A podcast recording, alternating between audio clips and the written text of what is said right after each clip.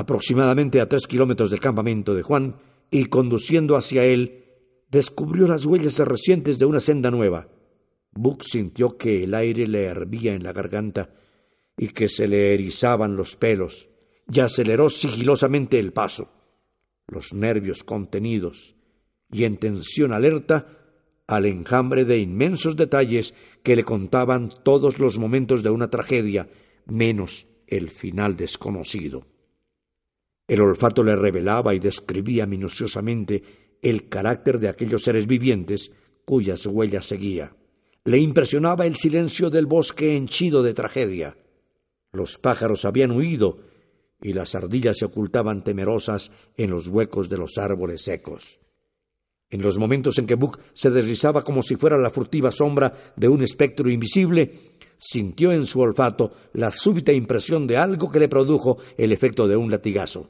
Siguiendo aquel nuevo olor, se acercó hacia una masa inerte que yacía en el suelo. Era el cadáver de Nick, atravesado de parte a parte por la flecha mortífera. Cerca de cien pasos más allá, se encontró con uno de los perros que Juan comprara en Dawson, que se retorcía en el suelo en las últimas convulsiones de la agonía. Buck dio algunos pasos a su alrededor y continuó sin detenerse camino adelante. Del campamento llegaba el rumor apagado de muchas voces que entonaban las monótonas cadencias de un cántico salvaje. Buck se deslizó arrastrándose, con el vientre pegado al suelo, y al aproximarse al linde del campamento vio a Hans que yacía con el rostro en tierra, atravesado por multitud de flechas. Instintivamente Buck se volvió a contemplar el espacio donde estuviera enclavada la cabaña de troncos de abeto, y percibió algo que le puso de punta todos los pelos del cuerpo. Una ráfaga de ira le invadió como impetuoso torbellino y ladró sin saber lo que hacía, con alarido de imponente ferocidad. Por última vez en su vida, la pasión prevaleció sobre la razón y la astucia, porque su inmenso amor hacia Juan le había enloquecido.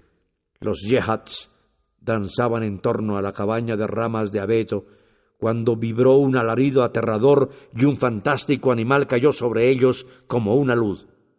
Era Buck, hirviente huracán de cólera, frenético, destructor, ansioso de sangre y de muerte saltó sobre el jefe de los yehats y le desgarró la garganta. Ciego de pasión no se detuvo para desgarrar a su víctima, sino que saltó de inmediato sobre la garganta de otro enemigo, destrozándola entre sus mandíbulas.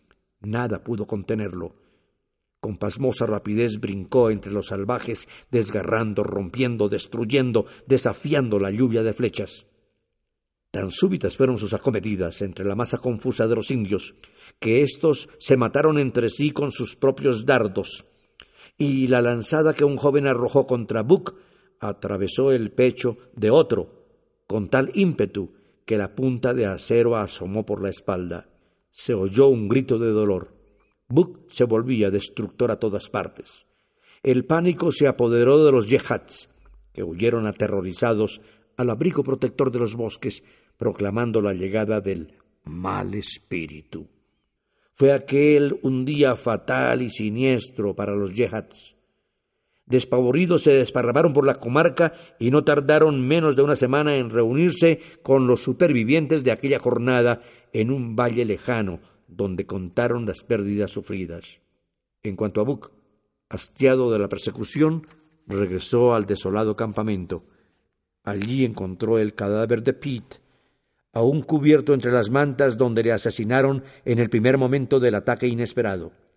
En la tierra removida adivinó Buck las huellas de la desesperada lucha que Juan había sostenido, y olfateándolas minuciosamente fue acercándose al borde de un profundo estanque, donde encontró el cadáver de Skid, que fiel hasta el último instante pendía con la cabeza dentro del agua y allí, entre las cenagosas aguas, yacía el cadáver de Juan.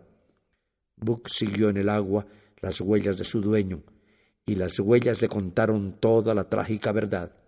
Se tumbó en la orilla del estanque mirando fijamente como si quisiera atravesarlo con los ojos, y allí se pasó el día entero, levantándose inquieto de vez en cuando para vagar sin rumbo por el desolado campamento. Al llegar la noche, la luna llena se elevó entre los árboles remontando el camino del viejo azul. La tierra iluminada parecía bañada en luz espectral, y Buck, reclinado aún junto al estanque, y sin acallar los lastimeros aullidos de llanto, sintió en la selva la conmoción de la vida nueva. Buck se levantó, olfateó y escuchó. En la distancia el bosque vibraba pulsado por un alarido débil, agudo, penetrante, y un coro de ladridos semejantes respondía a la llamada de la selva. Transcurrieron unos instantes y el clamor aumentó, más cercano y sonoro. De nuevo recordó Buck haber oído aquel himno salvaje en otro mundo, sepultado en los abismos de su memoria. Caminó hacia el centro de la explanada desierta y escuchó la llamada de la selva. La llamada polifónica sonaba más atractiva, más dominante, más arrebatadora que nunca. Juan estaba muerto. El último lazo que le unía al mundo de los hombres se había roto para siempre. La voz de la selva le atraía, y ahora ya estaba Buck preparado para obedecerla. La manada de lobos, acercándose al valle de Buck, en pos de los alces emigrantes, ha invadido la comarca de los espesos bosques y cristalinos arroyos. Buck permaneció inmóvil como una estatua, esperando su llegada. Transcurrieron unos momentos de quietud. Una oleada de paz se extendió sobre la noche clara. Los lobos se detuvieron intranquilos ante el perro silencioso, quieto y magnífico. Por fin, el más osado de la manada saltó hacia él. Buck, como si fuera un hacha fulmínea, le desgarró el cuello y luego permaneció inmóvil como antes, mientras que el lobo se retorcía en su agonía. Otros tres más intentaron el ataque, y uno tras otro se retiraron sangrando por las gargantas desgarradas. Como una ola viviente, la manada avanzó compacta, agitada, confusa, ansiosa, ávida de derribar a su presa, pero la formidable agilidad de Buck le protegió del ataque. Girando sobre las ancas, mordía y amenazaba a diestra y siniestra, presentando siempre la boca abierta en un verdadero círculo defensivo, en un torbellino de veloces movimientos. Para impedir el ataque por la espalda, se fue retirando más allá del estanque, hacia el canal del arroyo, y allí se protegió en el ángulo abierto en la roca por los buscadores de oro donde, guarecidas la espalda y los flancos, quedaba en libertad para defenderse tan solo de los ataques frontales. Tan hábilmente lo consiguió que media hora más tarde la manada de lobos se retiraba en franca derrota, las rojas lenguas colgando y la respiración jadeante y fatigosa. Algunos lobos se tumbaron con la cabeza erguida y tiesas las orejas. Los más permanecieron en pie contemplando a Buck, otros se acercaron a lamer las aguas cenagosas del estanque. De pronto, un largo y esbelto lobo gris se separó de la manada y se le acercó prudentemente, en amistosa actitud. Buck reconoció al hermano de la selva, con quien jugueteó una noche y un día. El lobo se aproximó plañendo dulcemente. Buck le respondió con igual dulzura y ambos se rozaron los hocicos en señal de amistad. Poco después se les aproximó un lobo viejo y lleno de cicatrices. Buck replegó los labios, enseñando los colmillos, y gruñó amenazador, pero terminó por cambiar con el lobo fraternales olfateos. Y el viejo hermano se sentó, levantando el hocico hacia la luna, y prorrumpió en un largo y doliente aullido. Toda la manada le imitó, y en ese momento Buck sintió la llamada inconfundible y clara. También él levantó el hocico y aulló. Después salió del refugio entre las rocas y la manada se aglomeró a su alrededor, husmeándole entre salvaje y fraternal. Se oyó el gruñido de los jefes. La manada se puso en pie y se internó, aullando en pos de ellos, por la selva madre. Buck les acompañó, saltando junto al hermano de los bosques y coreando con su voz el cántico salvaje de la llamada. Tal vez aquí debería terminar la historia del perro Buck, No habían transcurrido muchos años cuando los yehats comenzaron a observar grandes transformaciones en la casta de lobos del bosque. Algunos de los nuevos lobos mostraban en la piel de la cabeza y del hocico salpicaduras de color oscuro y el pecho atravesado por una línea blanca. Pero los yehats relatan algo todavía más asombroso. Dicen que el perro fantasma corre al frente de la manada.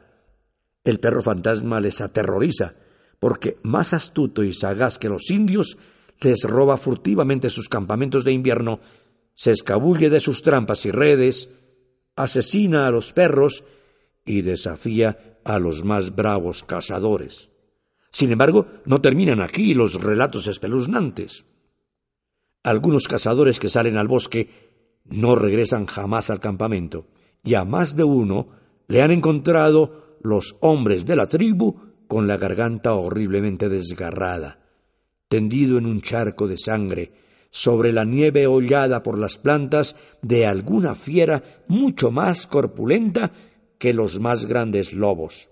Cuentan que todos los inviernos, cuando se acerca la gran emigración de los alces, los yehats prefieren dejarles huir antes que entrar en ese valle maldito donde nadie se atreve a poner la planta. Y se dice que las mujeres lloran temerosas cuando los cazadores apiñados en torno a las hogueras refieren que el mal espíritu ha elegido por morada el valle maldito del estanque. Lo que no cuentan los yehats es que todos los años se acerca al valle un visitante desconocido. Es un lobo gigantesco, de piel maravillosa, como glorioso manto de seda que le distingue de todos los demás lobos de su casta. Cruza solitario la comarca de los espesos bosques y abundantes riachuelos, y desciende a una explanada que se extiende en un claro del bosque. De las ruinas de una cabaña se ve brotar entre podridos sacos de piel un arroyo de polvo brillante y dorado que fluye hasta el suelo, donde confundido con el fecundo manto verde se oculta bajo la vegetación selvática, y el visitante permanece ensimismado unos momentos. Aúlla después como si emitiera un gemido de despedida y se aleja tan solitario como llega. Dicen también que no siempre anda solo. Cuando llegan las noches del invierno y los lobos emigran en dirección de los valles bajos, se le ve correr al frente de su manada, irguiéndose como un gigante sobre sus hermanos de la selva. Al resplandor pálido de la luna, o entre los reflejos de la aurora boreal, levanta el hocico hacia el azul luminoso de la noche y entona el himno salvaje del mundo primitivo, el himno fantástico y lastimero de la manada.